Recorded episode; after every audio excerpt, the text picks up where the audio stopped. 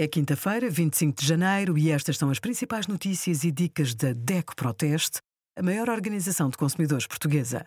Hoje, em DECO.proteste.pt, sugerimos.